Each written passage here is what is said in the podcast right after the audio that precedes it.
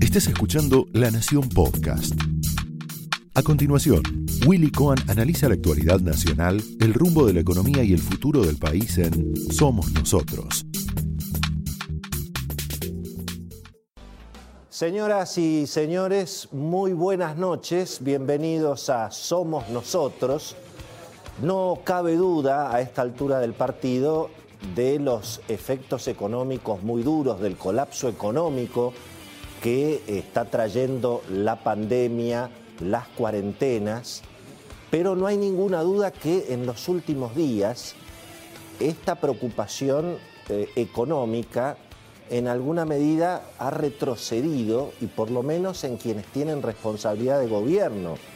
sobre todo el presidente y el área metropolitana. El gobernador Kisilov, el jefe de gobierno porteño, ha reaparecido el temor ya no solamente por el colapso económico, sino por el riesgo de un colapso sanitario e incluso tal vez no solamente tener que lamentar los efectos dramáticos sobre la economía de todo lo que nos está pasando, sino que a la vez eventualmente tener que lamentar eh, una tragedia eventualmente humanitaria que seguramente, y Dios quiera, no va a ser tan aterradora eh, como hemos visto en otros países, pero el tema está generando mucha preocupación y eso ha paralizado de alguna manera eh, todas las expectativas para que se empiece a aliviar para que se empiece a flexibilizar la cuarentena, lo están diciendo los funcionarios de la provincia de Buenos Aires, no hay ninguna chance, porque la verdad es que eh, tanto los contagios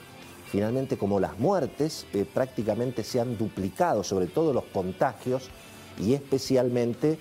en los barrios vulnerables, en el conurbano, sobre todo en el conurbano sur, y bueno, estamos en una situación en la cual también el presidente tiene que otra vez arbitrar entre eh, las exigencias un poco en defensa propia del propio Axel Kisilov, que además tiene sponsors y bueno, muy relevantes. Y porque por otra parte, donde aparece ahora otra vez el temor a un colapso sanitario, es precisamente en el corazón donde además están los votos que sostienen eh, particularmente a, buena parte de la coalición de gobierno y sobre todo lo que se referencia en el Instituto Patria, en Cristina, y lo que defiende naturalmente al gobernador Kisilov. Pero del otro lado están intendentes de, de otros sectores del conurbano, también peronistas, están los gobernadores, hay intendentes que en la provincia de Buenos Aires ya están anunciando bueno, que van a tener que desafiar a las autoridades amparados en el régimen republicano, en el régimen federal de la Constitución. Hoy vamos a hablar con el intendente de Tandil, que dice que hace 35, 40 días que no tiene casos y que está enviando a La Plata los pedidos con los protocolos para poder abrir un poco el comercio, las actividades deportivas pero que no recibe respuesta, claro, porque evidentemente hay como una paralización frente al temor eh, otra vez más fuerte sobre la situación sanitaria y humanitaria que es sobre la situación económica que definitivamente es, eh, como ustedes saben, muy, muy, muy complicada. Em, claro, evidentemente algo eh, probablemente no, no salió tan bien. Estamos, lo hemos dicho, Recuerden lo que dijimos en este programa. Hablamos en su momento de las cuarentenas eternas, de la cuarentena saturada, de que al mismo tiempo, después de 80 días, y bueno, ya ni siquiera se puede garantizar que no tengamos un colapso sanitario, llega el frío, y bueno, todo esto está generando naturalmente mucha, mucha incertidumbre em, y desde luego eh, muchas, muchas dificultades para encontrar eh, la salida. Los anuncios que vamos a tener finalmente mañana, ahora estamos teniendo incluso información de último momento que está recogiendo Beto Valdés, el presidente ha tenido una hiperactividad, casi se parece a un CEO, eh, con perdón de la, palabra, porque ha estado atendiendo, hoy estuvo almorzando con la baña, con el ministro Guzmán, está tratando de resolver la cuestión de la deuda, tema evidentemente muy, muy trascendente. Em, hoy se reunió con los empresarios, va a estar recorriendo el país, pero mañana va a haber anuncios y en principio van a ser anuncios recreativos, si ustedes me permiten. Algo así como hacer que empujamos. Bueno, sí, puede ser que en lugar de salir solamente los sábados con los chicos, se pueda salir los sábados y los domingos, y eventualmente en algunos municipios del conurbano se va a poder salir a dar una vuelta a manzana, siempre y cuando uno no se traslade lejos de su casa. Y mucho más que eso me parece que, no, vamos a, no vamos a tener. Em, por lo demás, por lo demás, eh, desde luego que la situación en materia económica eh, es complicada. Hoy va a estar Gustavo Lázari, otro que se anotó una frase célebre, ¿no? Siempre recuerdo la del estilista Cerini, creo que se llama, que recomendó al presidente que en el grupo de expertos, está bien, si no quiere que no llame a economista, dijo, pero que llame a uno que pague los sueldos con la de él. Eh, le recomendó, y en este caso Gustavo Lázari, que dijo algo así como, bueno, es muy difícil porque la dirigencia política nunca estuvo en la situación de tener que levantarse de una mesa y correr a un banco a cubrir, a cubrir un cheque. Así que bueno, eh, vamos a hablar un poco con él sobre cómo está viviendo eh, también el empresariado la, la cuarentena. Hoy el gobierno anunció